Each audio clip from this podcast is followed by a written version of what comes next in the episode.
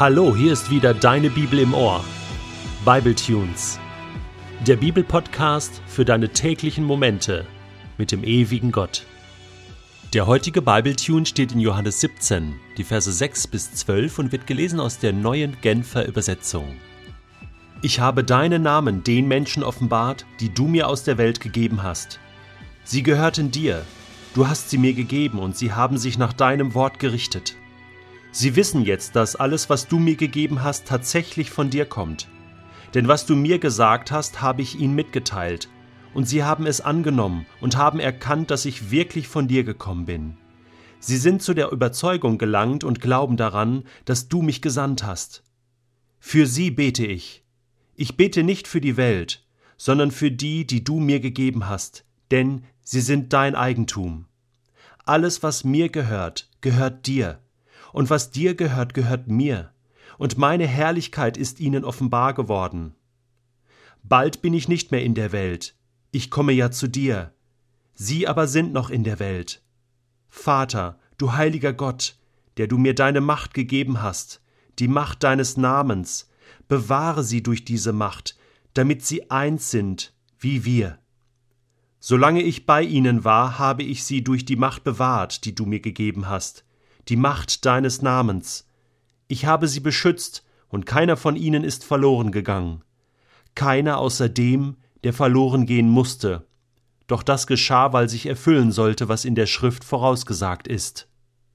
Also eins ist sicher, da Jesus ja der Sohn Gottes ist und definitiv nur das betet, was auch Gott erhören wird, also im Namen Gottes betet, können wir davon ausgehen, dass das Gebet hier in Johannes 17 definitiv in jedem Punkt erhört wird. Und deswegen lohnt es sich, die Bibel hervorzukramen, auch du, deine Bibel, und dieses Gebet einfach nochmal durchzulesen. Punkt für Punkt, Satz für Satz. Denn das, was Jesus hier betet, ist ja nicht irgendein Gefasel oder Gelaber. Da ist kein Satz zu viel und kein Satz zu wenig. Das ist wohl überlegt. Denn er überlegt sich gut, was bitte ich den Vater? Denn Jesus wusste, Gott wird ihn erhören. Gott hört auf sein Gebet. Und er betet für seine Jünger. Es ist eine Art Fürbittegebet was der Vater gerne erhört. Ich habe deinen Namen den Menschen offenbart. Jetzt fragt man sich, hm, was war eigentlich bis zu diesem Zeitpunkt von Gott offenbar? Das jüdische Volk, das Volk Israel, sie kannten doch ihren Gott. Ich meine, die heiligen Schriften, das Alte Testament, das war doch schon lange abgeschlossen. Gott hatte sich doch schon offenbart. Man wird zurückgeführt an den Punkt in 2. Mose Kapitel 3, wo Gott sich dem Mose offenbart. Erst im Dornbusch und dann im Gespräch und dann mit seinem Namen Yahweh, ich bin der ich bin, ich bin der Gott, der da ist, der sich erweisen wird.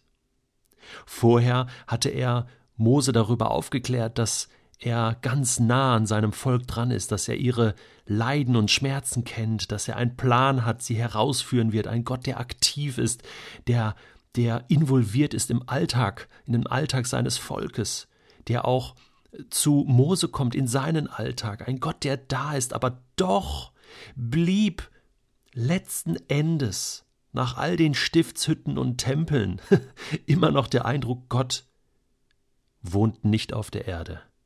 Er wohnt im Himmel, er ist weit weg.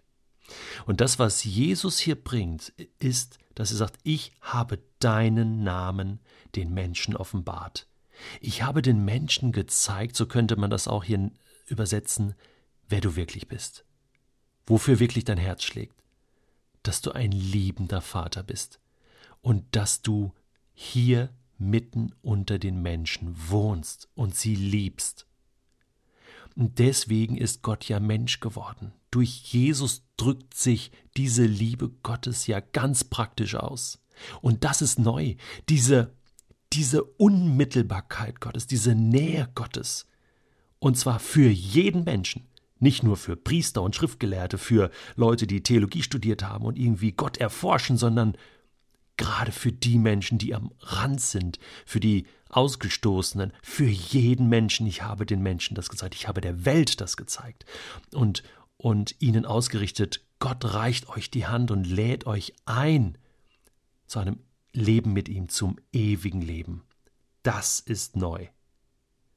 Und jetzt ist, ist dieser Anfang gemacht. Sie wissen das jetzt alles. Und sie glauben das auch. Sie glauben, dass du mich gesandt hast. Und hier ist mal die erste Truppe, die ersten Jünger. Und, und ich bitte dich jetzt, Vater, so betet Jesus, dass du sie bewahrst, dass du sie schützt mit deiner Macht. Und ich meine, die Macht Gottes, es gibt nichts Höheres. Das ist, das ist die letzte Instanz. Und Gott hält seine Hand über seine Jünger. Das ist für mich sehr, sehr tröstlich. Auch für mich zu wissen, ich bin geschützt in der Hand Gottes. Einen besseren und sicheren Ort gibt es gar nicht. Schon David berichtet in seinem Psalmen, dass, dass er sich immer wieder zu Gott flüchtet. Eine feste Burg ist unser Gott. So hat Martin Luther sein Loblied geschrieben. Eine feste Burg. Eine feste Macht.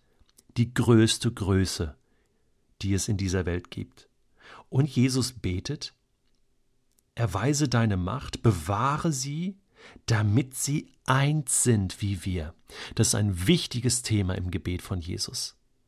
Dass sie eins sind, dass nichts sie auseinanderbringen kann, dass sie sich lieben, dass sie unzertrennlich sind und festhalten an diesem Glauben und dass sie miteinander als Team, als Gemeinschaft durch durch das Leben gehen. Und er betet hier sehr stark für die angefochtenen Jünger, die jetzt durch das Leiden und Sterben von Jesus äh, Angst bekommen werden, zweifeln, äh, auseinandergetrieben werden, verfolgt werden. Und die Apostelgeschichte beweist, dass dieses Gebet von Jesus definitiv erhört wurde.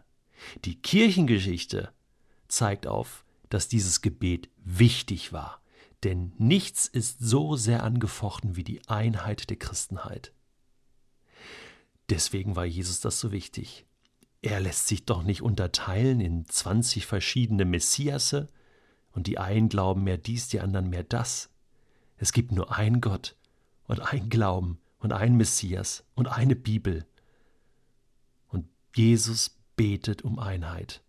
Anscheinend ist das etwas, was wir nicht automatisch machen können. Wir können uns nur demütig darunter stellen und sagen, Jesus, tu du dein Werk, trotz uns, obwohl wir manches so fehlerhaft machen. Schütze uns, bete weiter für uns. Das ist ja das Tröstliche, dass Jesus auch jetzt noch beim Vater für uns eintritt. Ich habe sie beschützt, und keiner von ihnen ist verloren gegangen, keiner außer dem, der verloren gehen musste. Judas.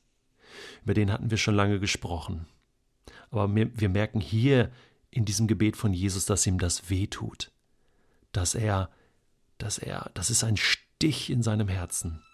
Davon bin ich überzeugt. Außer dieser eine. Es musste passieren. Judas hat sich dafür entschieden und es war von den Propheten angekündigt und es tut Jesus leid. Und so als ob er sagen wollte, jetzt ist aber Schluss. Dieser eine, das musste passieren, aber mehr nicht. Hier ziehe ich eine Grenze.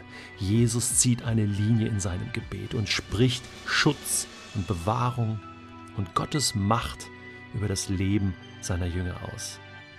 Ich bin so froh, noch einmal, dass dieses Gebet von Jesus erhört wurde und täglich erhört wird.